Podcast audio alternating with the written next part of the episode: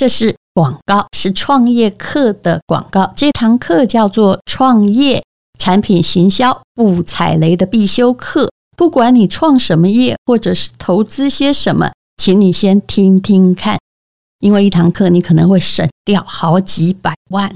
而且呢，四位实力派的导师会教你，可以秒懂商业获利思维，给你超实用的商业工具，让你在创业行销路上不踩雷。那这四位老师包括了百亿 CEO，其实他们家的业绩应该是三百亿了。黄冠华、天使投资人刘文帅、连续创业家陈必勋，那他们也是台大 EMBA 的业师，可以让你用非常简单的方式，在了解你一定要知道的创业的课程。那至少呢是不要踩雷。那再加上另外一位就是我，我我基本上是一个助理主持啊，我也可以提供给你我的看法，毕竟。很多的事业怎么失败？有时候啊，那个点显而易见，但是创业的人没发现，而且还吸引很多人去投资，就大家赔成一块。目前呢的早鸟价是三二折优惠哦，那原价是一万多块。创业课真的从来不便宜，也不要相信诈骗集团什么免费哦。目前优惠价是三千多元，而且还有粉丝的专业优惠码。还可以现折三百元，总共有三百四十分钟的课程哦，相当的愉快。我自己在这个课程的跟这些老师的对谈，还有他们教我的原则之中啊，我也悟到了是原来是这样的，因为我也有创业失败的经验哦。那么总共有四大主题，你可以学到什么样的商业模式才有价值？什么样商业模式哦？就是算了啦，不用再创了哈，公完的算。然后第二个是产品行销怎么样瞄准目标客户？第三个是你的产品要长成什么样子呢？那怎么样叫快速试错？这是很重要，千万不要等全部做出来才发现自己是错的。第四更重要，如何快速的找钱？这一定要找对股东，分配股权要对哦，否则股权只要一分配错，就算你创业成功，也会整个企业被别人端走。请你看资讯栏的连接，现在早鸟价还可以省三百。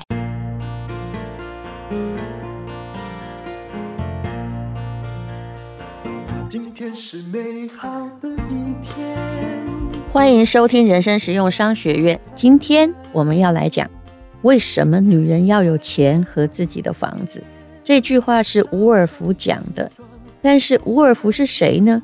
她曾经被称为女性主义的祖师奶奶级别，但是我一直觉得用女性主义来称她哦，其实是很广义的，也是一个模糊的概念。她真的跟后来的女性主义一样吗？我还是觉得不太一样的。我今天要从她的励志面来谈起，那谈到了一个人，一个女人到底要怎么样才能活得好啊？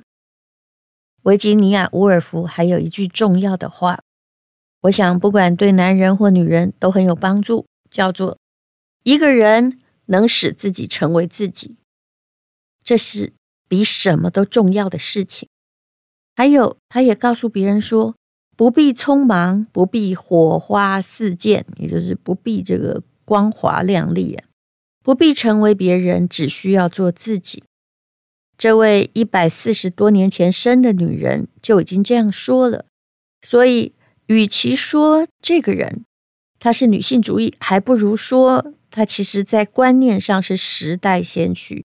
但是每个人都受限于她的时代，她到底在她的时代里能够做什么呢？她是一八八二年生的，一九四一年去世，是二十世纪。很著名的，有人称为意识流小说家，出生于伦敦。他的身世基本上是这样的：爸妈都曾经丧偶，然后重组家庭。可是这也是他不幸的开始。他的父亲是一位爵士，也就是有贵族的地位，是个很有名的编辑、文学评论家，所以他当作家也是。家学渊源。那么他的父亲呢的第一个太太是大作家萨克雷的小女儿，也就是本来、啊，这父亲的家庭也都是文学世家的结合。那么他爸爸的第二个太太，也就是维吉尼亚·沃尔夫的妈妈，长得很漂亮。那么他曾经帮啊，有一位英国的画家啊，叫爱德华·波恩担任模特儿。维吉尼亚·沃尔夫是他生的第三个孩子。一八九一年，只有九岁的维吉尼亚·沃尔夫在父亲的鼓励下开始写作，而且自己哦。编的一个呃周报啊、呃，他就是生在海德公园的附近，这是以前贵族住的地区，所以叫做海德公园门新闻。很不幸的，十三岁他妈妈去世了，他就经历了人生第一次精神上的崩溃啊！幼年丧母的确是有点糟糕，而且他的情绪看起来是有超强的敏感度。接着更惨了，他的姐姐特斯拉也去世了。十八岁的时候，父亲也走了。然后他跟兄弟姐妹一起搬到另外一个地方，而且常常遭受到同父异母哥哥的性侵，所以这个童年给他的阴影真的很大。他的人生也有点支离破碎，可是他并没有放弃自我。那么，当然。幼年的时候实在很不幸，虽然出生很良好。一九一二年，维吉尼亚·伍尔夫结婚了。她的先生是一位公务员兼政治理论家。伍尔夫是她先生的姓，叫做伦纳德·伍尔夫。丈夫知道她很有才华，而且相当的照顾她。算一下。她结婚的时候也三十岁了，实在也是个老小姐了。那这位老公呢？啊，就是跟他一直是分房睡，因为这是伍尔夫的要求吧。还有为他创立出版社，只要伍尔夫提出要求，他都配合。在一九一七年，霍加斯出版社成立了。哎，成立就是都在出他的书嘛，主要是出他的书吧。而且最有名的就是出他的书，他的代表作受到了欢迎，而每过几年他都有一个作品，并不算很多了。在一九四一年，很快的就写到了他生命的终点。他因为躁郁症投河自尽。哈，在这里按照台湾法规要讲。请不要轻易轻生，请打生命线。后来他过世之后，而这个出版社总共存续了二十九年的时间呢。除了出版伍尔夫的作品，还出版了五百多部的作品。后来这家出版社呢就被知名的出版商企鹅，这是英国很著名的一个品牌，被他 merge 掉了。伍尔夫，你去看看呢。现在他的书房还保存着，哇，都是书诶。那个时代英国可以看到的书，应该都在他的书房了。他的知识结构相当丰富，他也是很善于把文学议题扩展到经济基础问题的作者。而且在他人生活着的时间呢，最光华亮丽的阶段，他全部都在写作。他在思考经济，思考历史。思考性别，而不只是像以前的英国最伟大的女作家，也都是在写小说而已。她一直强调的就是女人要有钱，要有物质条件的。她讲的钱，其实按语文来看是 cash。为什么我一直要把它翻成有独立的经济能力呢？因为我们的时代不太一样，我真的很怕女人认为她只要有现金就可以了。那为什么要有钱？她讲的很清楚。因为钱可以买到心智上的自由，这很好懂的。如果你连吃饭都吃不饱，你就不可能哎有什么自由的心智在思考，你只会想着下一餐我要吃什么。如果你吃饭都吃不饱，你当然也不太可能在这个脚上得到自由去旅行，不是吗？那么所谓的心智自由到底是怎么解释？意思是他随时随地可以集中心力思考问题。一般的女人都被什么牵绊呢？答案当然是被琐事、情绪的事、孩子的事、家庭的事、环境的事、人际关系。那在现代哦，你常常被问到说怎么样平衡家庭和事业？还好最近比较没有人问了。我心里在想，这个问题本身不太公平。为什么没有人呢去问很忙的男人说：“哎，你怎么样平衡家庭和事业？”甚至男人不知道小孩念几年级，跑错学校去接孩子，就是偶尔为之的时候，自己可以当笑话讲。但是女性这样讲，恐怕被骂臭头了，自己应该不太会原谅自己。女性的确是比较不能够压倒性的投入自己想要做的事情上。有时候我在想，如果我不是这么晚生小孩的话，我可能作家之路很早就被打断。那到后来打不断呢，是因为，哎，我并不需要去为了要养小孩的钱去奋斗、去奔忙。所以呢，很多事情啊，呃，比如说家里的清洁工作好了啊，或者是呃，凡此种种，并不需要我自己来动手，就是。我人生一直知道，有钱不代表什么，但是你可以把钱分给别人，让比你专长的人来做这些事情，于是你就会拥有自由哦。我们不能不承认，男性先天被允许的条件或他允许的自由范围，一定比女人多得多。那无论如何，可是你现在在怪这种几千年的传统也没有用。目前你应该已经是拥有最大自由的一代女性了，相信这句话没有人可以否认。没有任何一个朝代的女人像你这样，我不能说现在是平等，但是并不算很差。如果你自己呢，不要拿传统的枷锁往自己头上套，别人要往你头上套，也并没有任何强制性了。嗯，伍尔夫在四十七岁的时候出版了。自己的房间这本书里面反映的就是他到了人生过了一半之后的心态。他说呢，女作家其实本来是针对女作家要有自己的房间，所以他要求他先生分房嘛。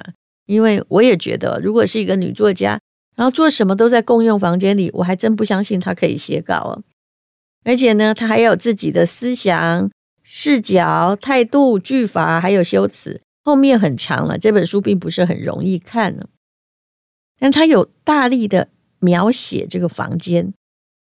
他说呢，啊，这房间呢，有的安静，有的喧闹，有的面向大海哦，有的遇到一个坚闭的，就是封闭的大院子，有的挂满衣物，有的被这个绸缎还有猫眼石点缀的富丽堂皇，有的嗯。就像这个马鬃一样硬，有的像羽翼一样轻柔哦，这都是形容词了。他的意思是，其实女人可以有不同的选择，尽量呢正向的、多元的选择。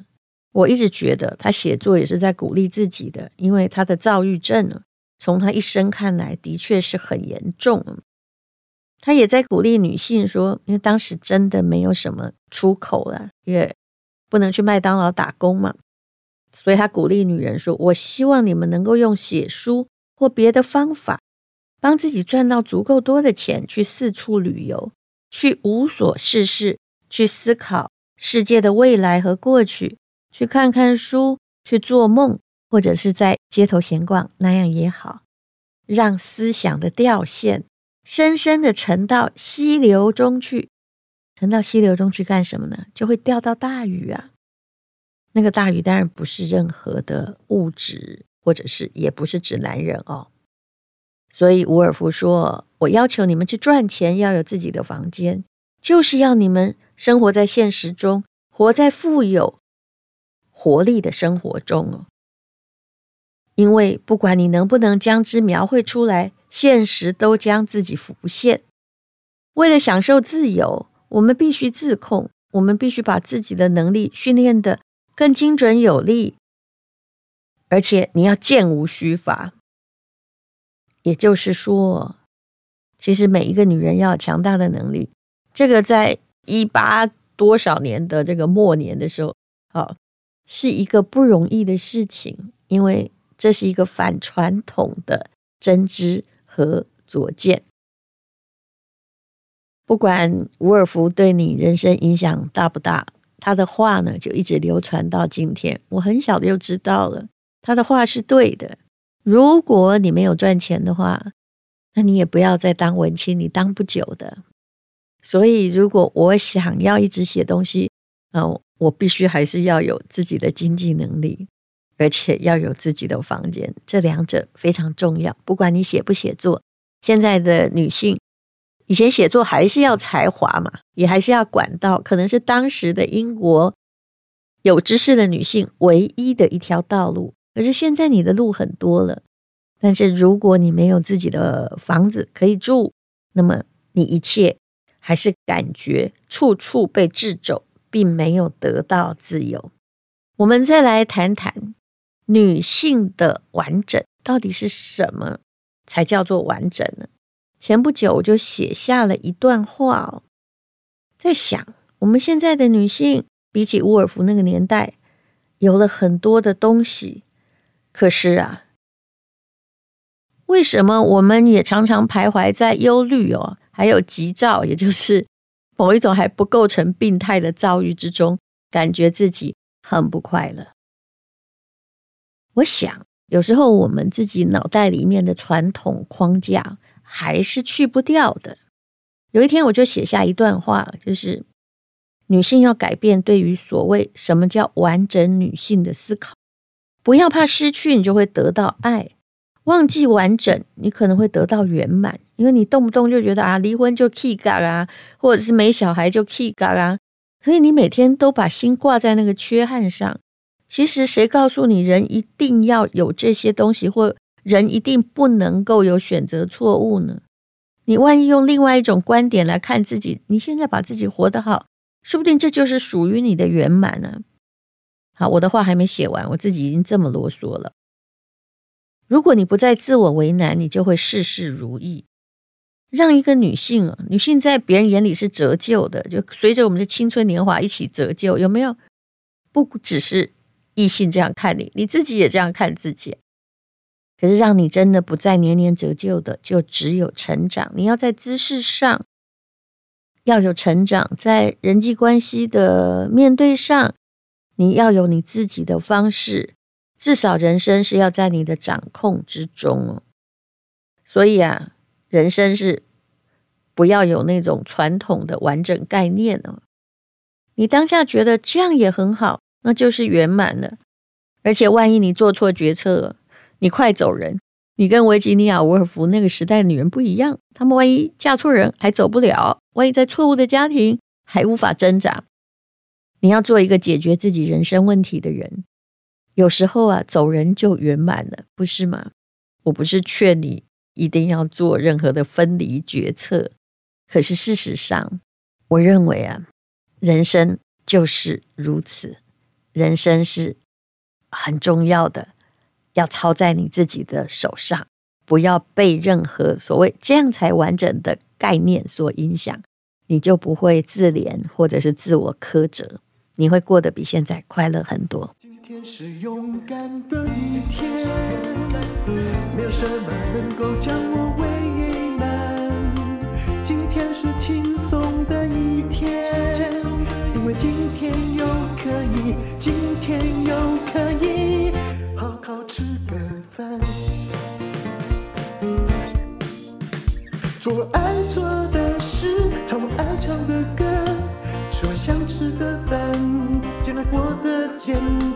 做爱做的事，唱我爱唱的歌，吃我想吃的饭。尽量过得简单，尽量过得简单。